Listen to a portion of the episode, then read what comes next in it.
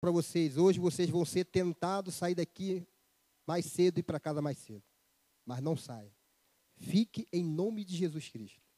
E receba a benção até o final. Amém?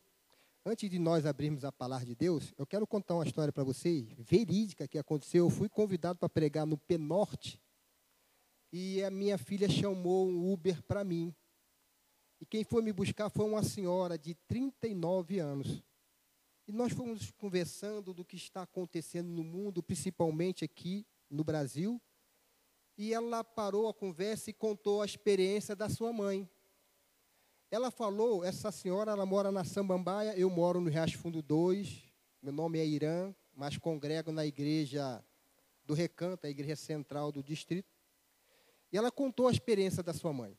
Ela falou que todos os dias ela passava e via a água do chuveiro lá no banheiro do quarto da mãe dela, o barulho do chuveiro. A mãe sabia que a mãe estava tomando banho. Todos os dias, sete horas da manhã, o banho da mãe era sagrado. Mas teve um dia que ela levantou sete horas, olhou para o chuveiro, não viu nada e foi fazer os afazeres da casa e falou assim: Minha mãe está querendo dormir mais um pouco. Deu oito horas, ela se preocupou. Ela foi lá no quarto e viu sua mãe deitada de lado. Ah, ela quer dormir. Deu nove horas, ela se preocupou mais uma vez, voltou no quarto e viu sua mãe sentada. E ela sentou do lado da sua mãe e falou assim: Mãe, está acontecendo alguma coisa? Ela falou assim: Minha filha, olha o meu braço. Ele não está respondendo. A mãe levantava o braço e caía. Ela falou assim: Mãe, a senhora está passando mal. Vamos para o hospital? E depois de um tempo, cons conseguiu convencê-la e levou ela para o hospital de Taguatinga, hospital público. Chegando lá, não tinha médico. Ela levou para o hospital particular Anchieta. Fizeram uma série de exames com aquela senhora. Uma série de exames. Ela deu entrada na UTI, fizeram uma série de exames. Três horas da tarde, conseguiram liberaram ela para almoçar, a filha foi lá fora, comprou comida para ela, levou.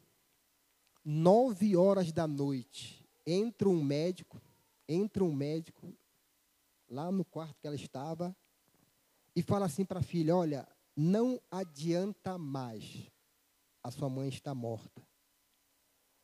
Doutor, como que minha mãe está morta se ela está levantando a mão? Uma pessoa que está morta levanta a mão, a maneira que ele se expressou para aquela senhora, ela não gostou, acabaram debatendo, entra uma doutora e leva ela para uma outra sala e explica, olha, os AVCs que sua mãe teve, é, complicou muito o cérebro dela, então ela está trazendo informações desencontradas, pode ser do passado, do futuro, do presente, mas não adianta mais, mas doutora, a minha mãe, ela está levantando a mão. Como a senhora me explica isso? E ela voltou, ficou a noite todinha ali, perto da cama da mãe, e a mãe, de vez em quando, levantava a mão para cima. Quando o dia estava clareando, clareando, clareando, a mãe não levantou a mão mais para cima, mas esticou a mão em direção a ela. Ela pegou na mão dela, ela contou que a mãe, mesmo naquela situação, tentou encaixar e conseguiu encaixar a mão certinha na mão dela, virou a cabeça e faleceu.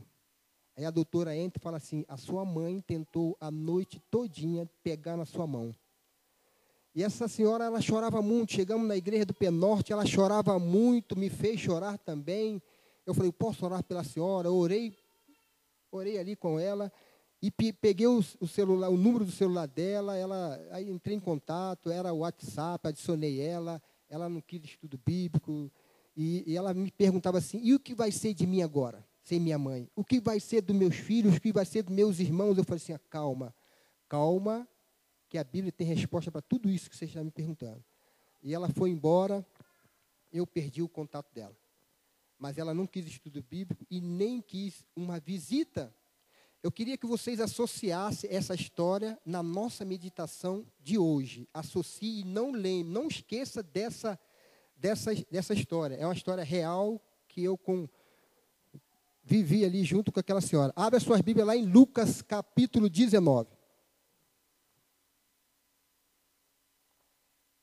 Lucas capítulo 19 é uma história muito conhecida por nós, muito conhecida, até as criancinhas sabem dessa história, mas nós hoje vamos tirar algo importante para a nossa caminhada cristã. Lucas capítulo 19. A partir do verso 1 fala assim: Entrando em Jericó, atravessava Jesus a cidade. Eis que um homem chamado Zaqueu, maioral dos publicanos e rico, procurava ver quem era Jesus, mas não podia, por causa da multidão, por ser ele de pequena estatura. Versículo 4. Então, correndo adiante, subiu a um sicômoro a fim de vê-lo, porque por ali havia de passar. 5. Quando Jesus chegou àquele lugar, olhando para cima, disse-lhe: Zaqueu, desce depressa, pois me convém ficar hoje em tua casa. Ele desceu a toda pressa e o recebeu com alegria. Todos que viram isto murmuravam, dizendo que ele se hospedara com homem, com homem pecador. 8. Entremente, Zaqueu se levantou e disse ao Senhor: Senhor, resolvo dar aos pobres a metade dos meus bens, e, se em alguma coisa tenho defraudado alguém, restituo quatro vezes mais. Então, Jesus lhe disse: Hoje houve salvação nesta casa, pois que também este é filho de Abraão, porque o filho do homem veio buscar e salvar o perdido. Feche seus olhos, por favor, irmãos. Senhor Deus, nós estamos aqui, abrimos a Sua palavra, foi lida, está aberta. Que nesse momento o Seu Santo Espírito fale aos nossos corações. Que o Espírito Santo abra nossas mentes e os nossos corações. Que o homem caia por terra e apareça Jesus Cristo. Te pedimos em nome de Jesus. Amém. Quem era Zaqueu? Zaqueu, ele era o superintendente dos publicanos. Homem muito rico, residia ali em Jericó. Os publicanos, eles tinham a missão de cobrar os impostos que Roma estipulava. Roma estipulava um valor e os publicanos sempre cobravam a mais e ficava com aquela parte que excedia. Por isso, os publicanos eram considerados imundo, pecadores, por quê? porque eles defraudavam as pessoas, eles estavam roubando os próprios judeus. E por isso eles eram considerados impuros, eram considerados traidores, pecadores. Lá em Lucas capítulo 3, versículo 3, 3 4, 12, 12 13, fala que João Batista estava pregando para remissão de pecados, quando os publicanos foram até João Batista e falou assim: Mestre, o que eu faço para me batizar? E João Batista respondeu: Não cobres impostos a mais. Zaqueu, naquele contexto ali, naquela época de Jesus, ele já tinha ouvido falar de Jesus.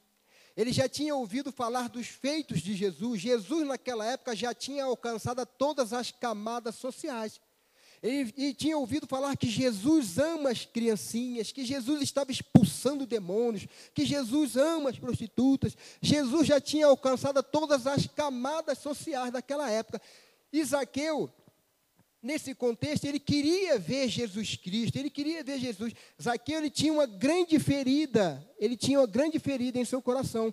Ele não poderia nem ir na igreja na época, porque ele era reprovado pelos seus patrícios por causa do seu serviço. Mas a propósito, irmãos, a propósito, eu falei, ninguém saia antes. A propósito, vocês sabiam que os baixinhos não vão para os céus? Vocês sabiam que os baixinhos não vão para os céus? É a primeira igreja que não vai questionar. Mas os baixinhos não vão para os céus. E eu falo sem medo de errar. As crianças não. As crianças não vão crescer muito mas não vão para os céus. Mas, irmãos, na Bíblia, não saia antes, irmão. Mas na palavra de Deus, vocês conseguem ver a preocupação de Zaqueu? Zaqueu, ele queria ver Jesus. Entre Zaqueu e Jesus Cristo havia uma grande multidão. Eu imagino aquele homem correndo para um lado e para o outro. Ele era de pequena estatura, era baixinho e não consegue ver Jesus. O que ele faz? Ele corre na frente daquela multidão e sobe no árvore para ver Jesus Cristo. Irmãos, e nós que estamos aqui, nós que estamos vendo todos os sinais que antecederia a volta de Jesus Cristo, nós que estamos vendo sinais, irmãos, isso mostra a veracidade da palavra de Deus. Nós também estamos tendo a mesma preocupação de Zaqueu. Nós estamos se preocupando com a volta de Jesus. Nós estamos preocupados com a salvação de outras pessoas. São pessoas, irmãos, que vão morrer e vão ressuscitar na segunda ressurreição. São pessoas que vão morrer e vão para o fogo. Nós estamos preocupados com a salvação dessas pessoas. Zaqueu ele se preocupou tanto que ele teve que subir numa árvore. E nós, irmãos, que estamos aqui vendo os sinais que antecederia a volta de Jesus, nós estamos preocupados com a nossa salvação e salvação de outras pessoas, de levarem Jesus a essas pessoas, de sentar os irmãos com essas pessoas e falar assim: olha, só Jesus Cristo salva, só Jesus Cristo liberta, Jesus é o único caminho que leva à vida eterna. Nós estamos preocupados com a nossa salvação e salvação com essas pessoas. Aquele homem que era rejeitado por toda a sociedade, ele se preocupou tanto que teve que subir numa árvore. Eu quero contar uma história que ilustra bem.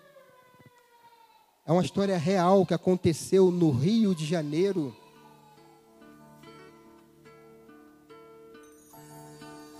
Da irmã Ruth. A irmã Ruth, ela tinha uma vizinha que gostava de escutar louvores, hinos altos. E aqueles hinos foram mexendo com a irmã Ruth. Foi uma maneira que o Espírito Santo começou a trabalhar na vida dela. O seu esposo, alcoólatra, ateu, ele falava assim para a irmã Ruth: Olha, eu não quero saber de Deus aqui dentro de casa, eu não quero saber de Bíblia, não quero saber de Deus aqui dentro de casa. Você sabe o que vai te acontecer? E a irmã Ruth, na sua simplicidade, ela falava assim: Marido, por favor, me deixe conhecer Deus. Me deixe conhecer Jesus Cristo. E aquele homem falava sempre: Você sabe o que vai te acontecer. Teve um dia que a irmã Ruth, trabalhando, saiu na rua do seu bairro ali, e ela encontra dois comportores. Os comportores falam da sua esperança, fala da volta de Jesus dá o livro O Grande Conflito para a irmã Ruth, fala do amor de Deus, a irmã Ruth volta feliz da vida para casa. E seu esposo estava bêbado, pega o livro, rasga, pisa e joga na lata do lixo e fala assim: Eu não quero saber de Deus, não quero saber de crente, não quero saber de Bíblia aqui dentro de casa. Marido, por favor, me diga onde está o meu pecado, meu erro em querer conhecer Deus. Por favor, me diga. Você sabe o que vai te acontecer. E teve um dia de sábado que aquele homem saiu para beber. A irmã Ruth, desobedecendo a seu esposo, arruma-se as três crianças. O mais velho tinha oito anos de idade na época. Ela arruma as crianças, se arruma e procura a igreja aleatoriamente.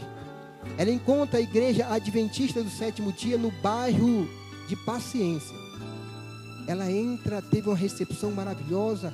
Os hinos que ela estava escutando na casa da vizinha, ela está escutando agora naquela igreja. Que pregação maravilhosa. Ela está conhecendo Deus. Só que ela tinha que voltar para casa.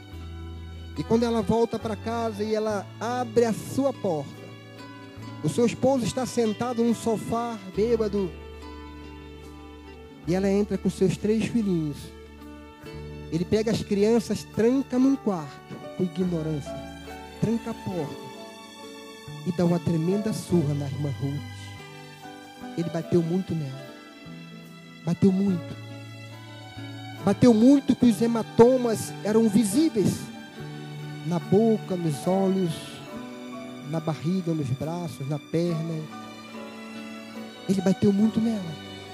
E mesmo assim ela conseguia falar: Marido, por favor, me diga o meu erro, qual é o meu pecado em querer conhecer Deus, por favor. Me diga o meu erro, onde está o meu pecado? E ele respondeu para ela: da próxima vez vai ser pior. Os irmãos daquela igreja de paciência tentaram fazer uma visita à irmã Ruth. Ela falou assim: por favor, não venha na minha casa. O meu esposo é muito violento. Os hematomas foram sumindo, sumindo, sumindo. E aquele homem, um dia de sábado, saiu mais uma vez para beber. Ela arruma os seus três filhinhos e volta naquela mesma igreja. Chegando lá, que recepção que ela teve. Que pregação maravilhosa. Os hinos tocam em seu coração. O pastor daquela igreja faz um apelo. E ela vai lá na frente com seus três filhinhos e aceita Jesus como único e suficiente Salvador em sua vida. Só que o menino mais velho falou assim: Mamãe, papai falou que dessa vez nós vamos apanhar também. Mas ela foi confiante em Jesus Cristo, em Deus. E quando abre a porta da sala, o seu esposo está sentado no mesmo lugar, mas dessa vez armado com um pedaço de madeira na mão. As crianças se agarram na cintura e na perna da sua mãe e falam assim: Papai, por favor, papai, não faça isso. Ele se levantou, partiu para cima da sua família. Mas na hora que ele foi matar a sua família, a sua mão ficou presa no ar. Ele não conseguia. Ele tentava baixar, mas não conseguia os olhos arregalados, olhando para a irmã Ruth, larga aquele pedaço de madeira e foge para a rua. Ele volta domingo bem de tardinha. Bem de tardinha. As crianças brincando ali no quintal, vê o seu pai entrar ali no portão, corre até o quarto onde está a irmã Ruth e fala assim: Mamãe, é papai, chegou e ele vai bater na gente. A irmã Ruth se ajoelhou com seus três filhinhos Aquele homem chegou perto da sua família e fala para a irmã Ruth assim: ó, se levanta, se arruma, arruma as crianças, porque eu quero conhecer o teu Deus. Hoje ele é o primeiro ancião naquela igreja. Ela é diretora da ADA do Ministério Pessoal. Aquele menino de oito anos de idade, hoje ele é um pastor adventista do sétimo dia. Vocês conseguem ver a preocupação da irmã Ruth? Vocês conseguem ver, irmãos, a preocupação de Zaqueu? Ele se preocupou tanto que teve que subir na árvore.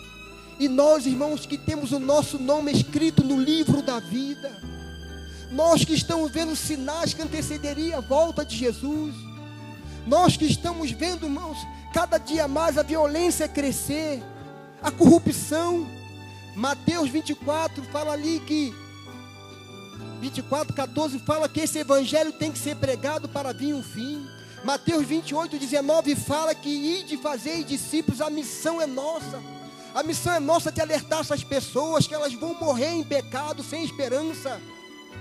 Que a esperança é Jesus Cristo. A esperança é Jesus é o único caminho que leva à vida eterna. A missão é nossa de levar essas pessoas. Lá em Mateus 24, 24, 13 24, 13 fala, 24, 12 fala que quando o amor, quando a iniquidade aumentasse, o amor de muitos vai se esfriar. E nós estamos vendo isso nos nossos dias. Você lembra daquele caso? Tem um caso que tem mais ou menos um mês. Uma mãe, uma mãe pegou a sua filhinha de dois anos, espancou ela, deu uma tremenda surra na sua filhinha. Sabe por quê? Só porque ela fez xixi na cama. Mas ela foi presa, ela e o companheiro dela e o delegado contando. E ela confessou. No outro dia da surra, a menina chega para sua mãe e fala assim: Mamãe, me dá um copo d'água. E a, menina, e a mãe deu um copo d'água. A menina voltou para dormir e não acordou mais. Não acordou mais, faleceu. E ela confessou que um dia antes tinha espancado a sua filhinha só porque ela fez xixi na cama. São sinais visíveis da volta de Jesus. Mateus 10, 21 fala que é pai matando filho e filho matando pai. Lá em, no recanto das emas, lá no Santa Maria, o pai matou o filho só porque não quis dar uma carona de carro. Lá em Planaltina foi o contrário, o filho matou o pai. Aqui na Sambambaia, a mãe matou o seu filhinho, quartejou ele de oito anos são sinais da volta de Jesus e nós temos que ter essa preocupação de Zaqueu, nós temos que ter essa preocupação da irmã Ruth em querer se preparar para a volta de Jesus e preparar outras pessoas. São pessoas, irmãos, que vão ressuscitar na segunda ressurreição, mas a re ressurreição da condenação, do juízo de Deus, vai morrer queimado e nós temos que alertar essas pessoas. É bíblico isso e a missão é nossa. Lá em Mateus 24, 44, fala assim: esteja percebido em relação à volta de Jesus, esteja percebido em relação à volta de Jesus, nós temos que estar percebido. A palavra apercebido, ela é muito parecida com a palavra percebido, mas tem um significado diferente. Percebido é quando você sabe que algo vai acontecer e não se prepara para aquele evento. Percebido é quando você sabe que vai acontecer algo e você se prepara para aquele evento. Vocês querem ver como eu, eu estou certo? Mateus 25, 10, em relação às dez virgens, cinco prudentes, cinco loucas. Alguém fala, vem o noivo, vem o noivo. Aí as cinco que estavam apercebidas entraram para as bordas com os noivos a que estava só percebida, saíram para comprar o óleo, quando voltaram foi tarde demais. Então, a percebida é estar pronto para a volta de Jesus. É um cada dia se preparando para a volta de Jesus. Então, irmãos, nós temos que ter essa preocupação de Zaqueu da irmã Ruth, porque nós estamos vendo os eventos finais se cumprirem nos nossos dias. Eu trabalhei lá no Rio de Janeiro, tem um ano, fiquei lá um ano e quatro meses. No lugar que eu fiquei, garotos de 12 anos, aparentemente tem 12 anos, sabe como é que, nos cinturões da calça deles, sabe o que, que ele chega aqui? Quem pode adivinhar? As armas eram grandes, era granada em volta, granada em volta, em volta. 10 horas da noite tinha toque de recolher. Eu chegava da, da igreja no dia de sábado, estava a polícia civil, estava exército, e estava a, a, polícia militar, estava tudo lá no bairro. Eu chegava às sete horas do serviço, eu tinha que dormir. Eu não podia dormir no, na, em cima da cama. Sabe onde eu dormia? Ou debaixo, ou então no chão, por causa das balas. São sinais da volta de Jesus Cristo. Jesus está voltando, está às portas. Ano que vem, possivelmente, nós vamos ter, vamos ter já alguma novidade dia 20, 14 de maio de 2012, o Papa já está chamando para um pacto global. Eu morei, eu morei em pessoas, dois, morei em João Pessoa dois anos. O que eu vou contar aqui não é uma invenção da minha cabeça, eu não preciso para chegar aqui e falar. Eu trabalhei numa empresa que tinha dois técnicos de edificações, dois técnicos, chamados Ronaldo e John entrei na sala, eu entrei na sala e estou escutando Romaldo falar para o John assim, olha John, olha John, eles, eles querem colocar, eles querem colocar, eles querem mudar para o domingo, sabe? Para o... Aí eu gostei da conversa, sentei. Eu falei assim, Ronaldo, você é adventista do sétimo dia? Ele falou assim, não, senhor, eu sou católico. E era um, um rapaz que vivia na prática aquilo que ele sabia vivia fazendo as suas rezas durante todos os dias, é um cara praticante, um cara cristão. Ele contou o seguinte, eu, eu falei para ele assim, mas como é que você sabe disso? Porque só os adventistas sabem. Aí ele contou a experiência. O Ronaldo, ele faz engenharia de segurança do trabalho na Universidade Federal de João Pessoa. Ele contou, ele contou como que ele sabia daquilo. Esse professor, ele casou, ele casou com a brasileira e foram morar nos Estados Unidos. Aí nasceu esse professor, esse professor foi, foi crescendo, estudando, estudando, se formou cientista nessa área, segurança do trabalho e ambiental. E ele estava disputando uma vaga para trabalhar dentro da NASA. Só que ele estava disputando a vaga com um amigo dele de infância, um amigo que estava passando problema financeiro, já tinha família, filhos. Então ele desistiu de entrar na NASA e deixou o seu amigo trabalhar. Só que esse amigo traz informações secretas e conta na sala de aula. E foi nesse dia que Ronaldo estava lá, que o professor falou assim: olha, que já tem um decreto dominical, dominical dentro da NASA para entrar em vigor. Tem dois anos que eu escutei essa, essa, essa conversa, que ele me contou. Que já tem um decreto dentro da NASA para entrar em vigor. E o professor falou assim, ó, seu Irã, ele falou que nesse dia, nesse dia, ninguém vai poder andar de carro na rua. E ele falou mais, que eu gostaria de falar muito mais coisa para vocês, mas eu não posso falar porque com medo, tanto para mim como meu amigo que está lá dentro. Aí eu tentei fazer um estudo com o Ronaldo, e eu tive que voltar para Brasília, perdi o contato do Ronaldo. Aí eu falei assim, Ronaldo, mas o seu professor adventista, ele perguntou, o professor não tem religião nenhuma, ele lendo a Bíblia, encontrou o sábado lá em Êxodo, capítulo 20, versículo 8 ao 11. E o professor pregando, e a igreja vem pregando isso há, há vários anos, há mais de 100 anos que a, a, a, a igreja vem pregando, pregando, são sinais que da volta de Jesus, agora 2014, maio de 2014, 2020, o Papa já está chamando para um pacto global. Se nós deixarmos para nos preparar quando sair esse tal do decreto, pode ser tarde demais e ninguém com medo vai dar tempo de se preparar. Então, o preparo é agora. Quem vai se preparar aqui quando Jesus voltar? Quem vai se preparar para quando Jesus voltar? Eu gostaria de ver a mão levantar. Quem vai se preparar para quando Jesus voltar. Quando Jesus voltar, quem? Está vendo? O problema está aí. Quando Jesus voltar, não vai dar tempo. Tem que ser agora. Isso aí é só uma brincadeira. É só uma brincadeira. Eu também caí no dia que o pastor fez essa brincadeira comigo. Então, irmãos, nós temos que ter essa preocupação com a volta de Jesus. Só que entre, entre Zaqueu e Jesus Cristo havia uma grande multidão uma multidão que empurrava Zaqueu para longe. Zaqueu queria ver Jesus Cristo e a multidão empurrava Zaqueu para longe de Jesus.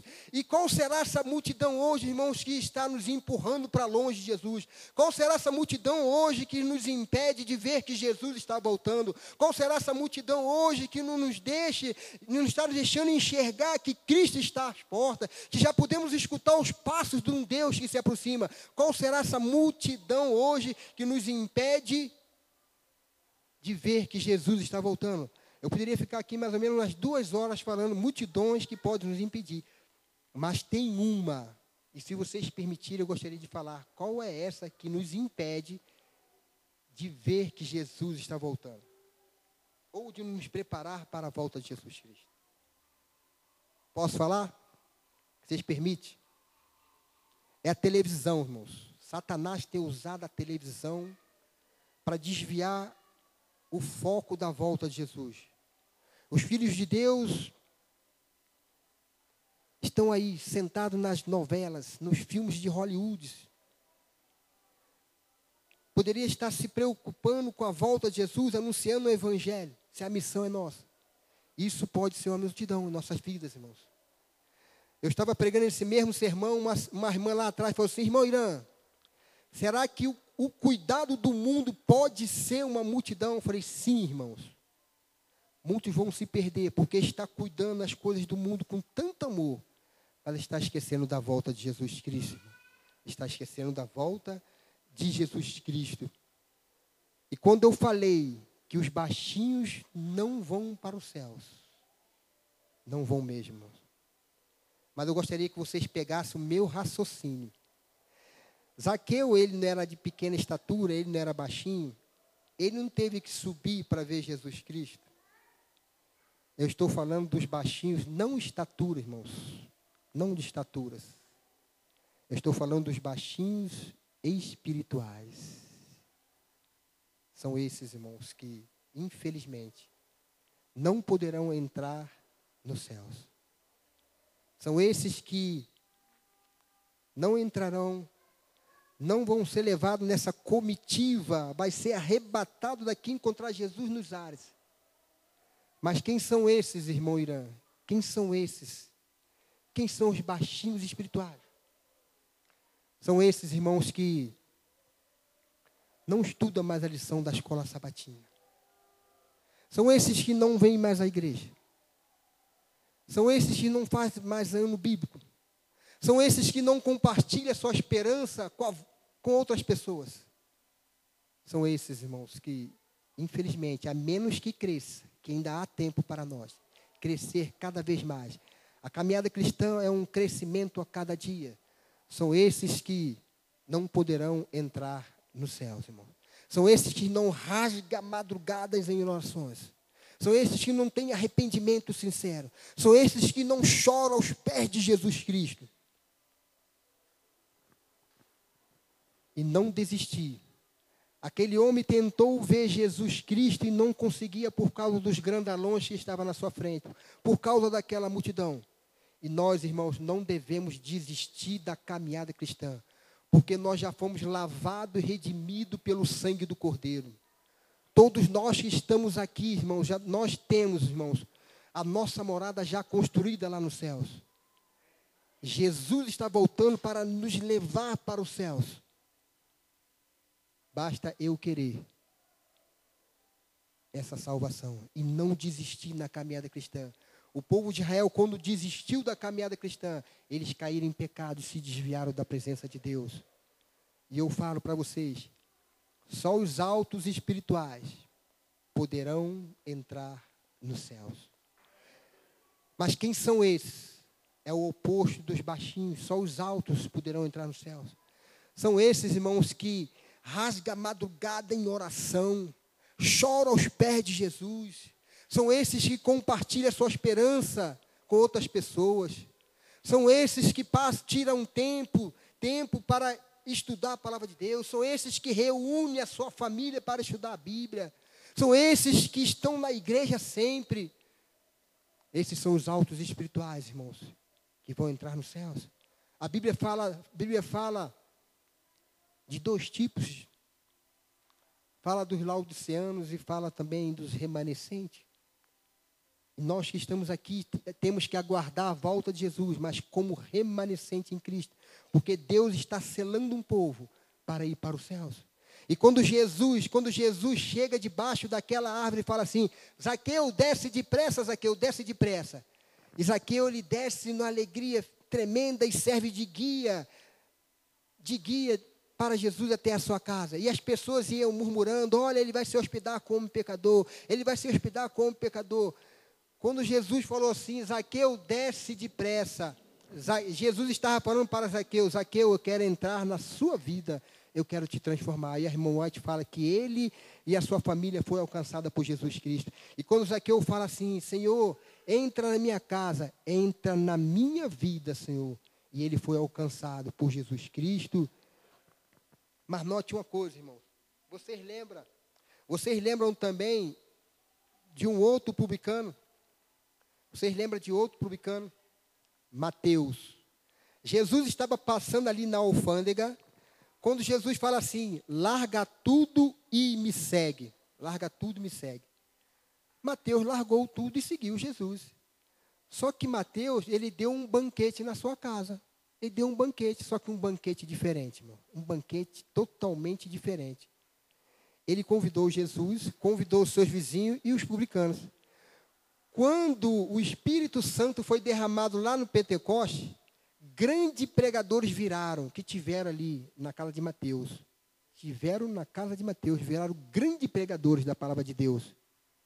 E nós temos que dar esses banquetes também, convidar Jesus, convidar os nossos vizinhos, convidar os publicanos para ir nesses banquetes e mostrar Jesus como solução da vida dessas pessoas, de mostrar que Jesus é o único caminho que salva, que cura, que liberta, é o único caminho que leva à vida eterna, é o único caminho que leva a salvação para os céus. A missão é nossa, eu vou repetir pela terceira vez. Mateus 24, 14 fala que esse evangelho tem que ser pregado para vir o fim. Mateus 28, 19 fala que ide e fazei discípulos. Então a missão é nossa, de levar Jesus Cristo a essas pessoas, de mostrar salvação para essas pessoas. Mais uma vez. Eu quero contar, irmãos, para vocês. Eu não posso afirmar se é verdadeira, mas ilustra bem o que nós estamos vivendo hoje, na nossa igreja e no mundo todo. É de duas irmãs, Marta e Maria, Maria, não é da Bíblia, Marta e Maria. Elas moravam perto de um paiol de munição do exército.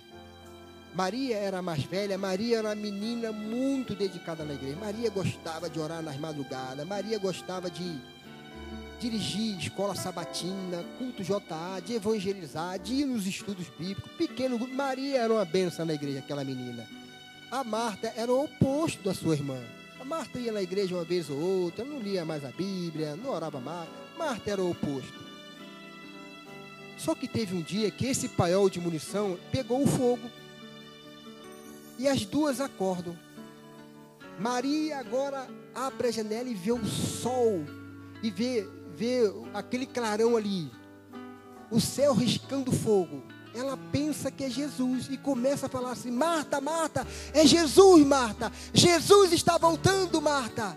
Marta, é Jesus. E ela chora de alegria porque ela acha que era Jesus Cristo, o sol riscando, o céu riscando fogo, aquele clarão temendo os estrondos, ela acha que é Jesus e ela fala: Marta, Jesus está voltando, Marta. Maria vai lá fora, vê o carro de bombeiro passar e vê que tudo aquilo está acabando.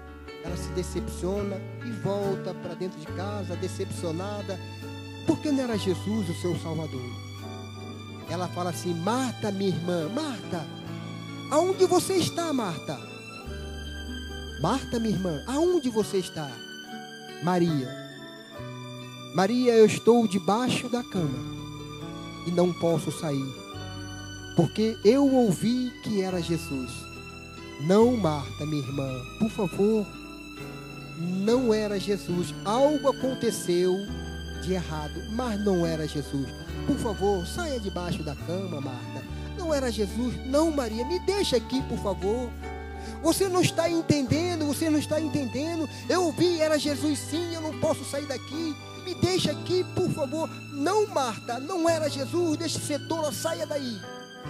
E quando a Marta saiu debaixo da cama e percebeu que não era Jesus, as duas, as duas, se abraçaram, choraram muito. Marta teve que dar um susto, tomar aquele tremendo susto, para dar um outro rumo em sua vida. Será, irmãos, que vai ter que haver um grande terremoto desde lá em Racho Fundo 2, aonde, até aqui, Barragim, para que eu comece a me preocupar mais, vocês se preocuparem mais com a volta de Jesus Cristo se nós estamos vendo sinais que antecederia a volta de Jesus, nós estamos vendo tudo isso acontecer no mundo, mostra a veracidade da palavra de Deus, mostra que Jesus está às portas, que Jesus vai vir buscar um povo, e esse povo somos nós. E eu falo mais, se há alguma visita aqui no nosso meio, Jesus também vai vir te buscar. Jesus vai vir buscar vocês também. Porque o lugar de vocês é lá no céu também junto conosco. Eu quero chamar a minha irmã Joelma, José, Josélia. Josélia. Eu quero fazer um pacto com vocês hoje. Eu quero fazer um pacto com todos vocês. Todos vocês. São dois pactos. O primeiro pacto é o seguinte: que ninguém falte aqui naquele grande dia, quando Jesus voltar. Porque eu vou estar lá, irmãos. Eu quero encontrar cada um de vocês, inclusive as crianças, lá no céu quando Jesus voltar. O segundo pacto é o seguinte. vou falar 2020, que 2020 possamos ganhar uma alma para Jesus Cristo, uma só. Uma alma só para Jesus. Para que aqui nessa igreja tenha dois cultos no dia de sábado. Porque não vai comportar. Se cada um de nós ganharmos uma alma vai ter que ter dois cultos aqui. Enquanto nossa irmã Josélia canta, aqueles que querem fazer esse pacto e não faltar naquele grande dia quando Jesus voltar, fique de pé ou venha aqui na frente, seja ousado. O único que vai cirandar o seu coração agora para você não aceitar esse pacto é Satanás, mas está repreendido em nome de Jesus Cristo. Aceite esse pacto, irmão, e venha aqui na frente. Se há alguma visita aqui em nosso meio que quer orar junto comigo, sem compromisso nenhum, quer só fazer uma oração e vir aqui também orar, ou quer estudar a Bíblia, mas quem sabe no futuro, venha, hoje é o dia, irmãos. Hoje é o dia de acontecer em nossas vidas um reavivamento verdadeiro. Nos preparar para a volta de Jesus, porque nós temos que sair diferente como entramos naquela porta. Começando por mim. Que Deus nos abençoe e aceite esse pacto em nome de Jesus Cristo. Amém. Santidade de Deus.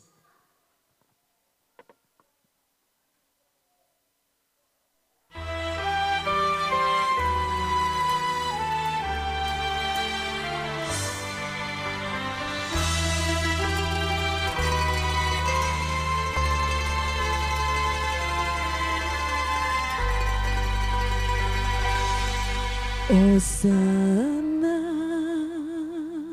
Osana, Osana, o Criador.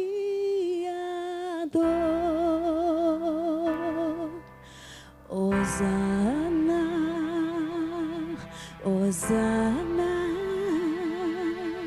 só Ele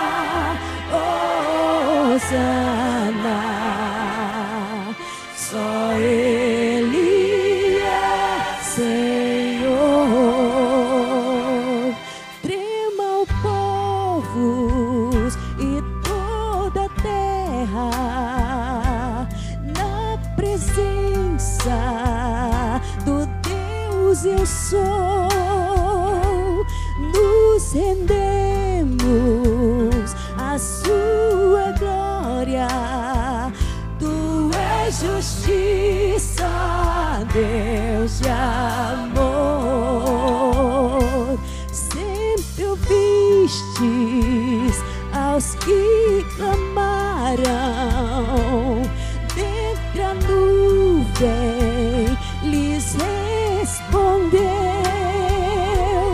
Sobrenome tão elevado, jamais alguém apareceu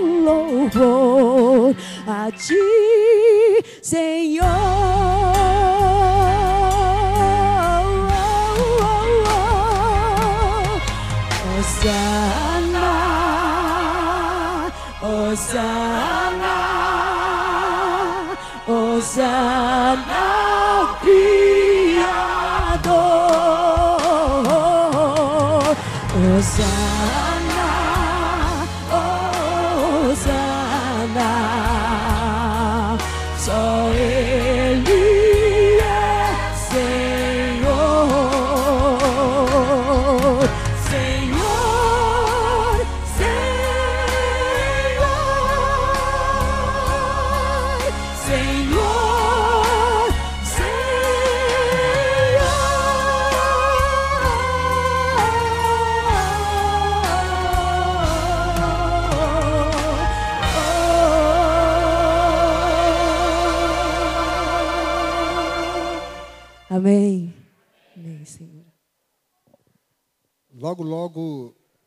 nós vamos olhar para os céus.